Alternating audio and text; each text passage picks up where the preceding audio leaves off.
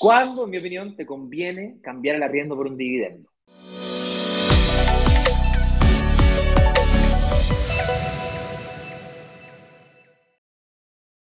La respuesta es, cuando tú logras que el dividendo de tu casa propia sea más bajo que el arriendo de tu casa propia. Y además debes lograr no quedar atrapado en dicha deuda de dicho dividendo. Si tú logras hacer eso, lograr que el dividendo sea más bajo que el arriendo de la casa que te quieres comprar para vivir, y además logras no quedar atrapado en esa primera inversión inmobiliaria, se podría decir que te conviene. Si por el contrario, el dividendo te queda más alto que el arriendo que te costaría arrendar la casa en la que estás, entonces te conviene arrendar. Porque el arriendo es más barato que el dividendo. Tú me puedes decir, ah, no, pero es que yo cuando estoy pagando dividendo estoy eh, construyendo patrimonio. Si es que tú utilizas tu capacidad de financiamiento para invertir en otras propiedades que tengan más plusvalía, que tengan un arriendo en donde se cumpla esta condición de que el arriendo es más alto que el dividendo, en donde además no quedas atrapado en la deuda de la primera inversión inmobiliaria que haces, es decir, la deuda de tu casa propia.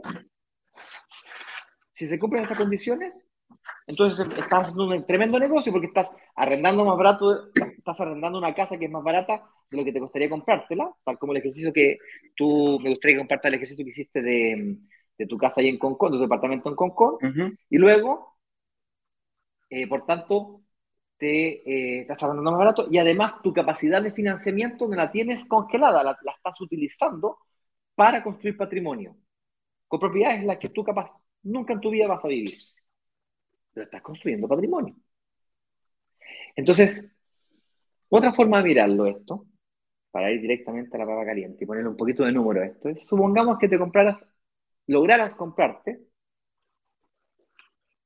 hagamos que sea más fácil, supongamos que no tienes capacidad para comprarte una casa. La casa que te gusta vale 6.000 UF, tienes una capacidad de financiamiento de 4.000, tienes un par de ahorros, más una capacidad de ahorro y no te alcanza para la casa propia. Y te quedas esperando y esperando y esperando y esperando. Versus una persona que se arrienda la casa que quiere, se arriendo esa casa de 100.000 UF, te sale un valor de arriendo de, pongámosle, 500 mil pesos. Y utiliza su capacidad de financiamiento, esa de 4.000 que te comenté recién, para comprarse uno o quizás dos departamentos, dependiendo la cantidad de eh, de, ahorro que tenga, más la capacidad de ahorro y junta estas dos variables, los ahorros que tiene más la capacidad de pago mensual que tiene, va, y se compra, y se logra comprar después de cuatro años eh, dos departamentos. Para cuando empezó el departamento que se compró, pongámosle que se compró un departamento de 2.500 UF, pongámosle 3.000 para que sea entre 2.500 y 3.000 UF. Te compraste dos, tenés 5.000 UF de de, un, del valor sobre el cual tú vas a construir patrimonio. Y supongamos que tuviste una plusvalía de un 5%. Pues vas a ganar el 5%, pero no de 2.500, sino que de 5.000. O si te compraste dos propiedades de 3.000, sobre 6.000. ¿Cuánto tú tuviste que poner para poder pagar esa, o comprarte esas propiedades?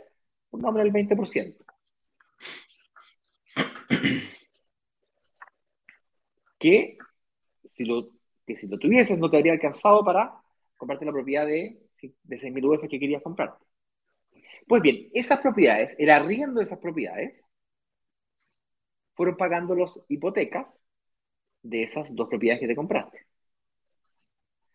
Dicho de otra manera, los arriendos que recibiste de esas propiedades que estuviste en arriendo, si el arriendo fueron 250, 300 mil pesos, fueron pagando el arriendo de tu casa también y fuiste construyendo patrimonio. ¿Ok? Eso es una explicación un poquito más matemática. Yo sé que esto es enredado, yo sé que es un tema bien, eh, ¿cómo decirlo? Eh,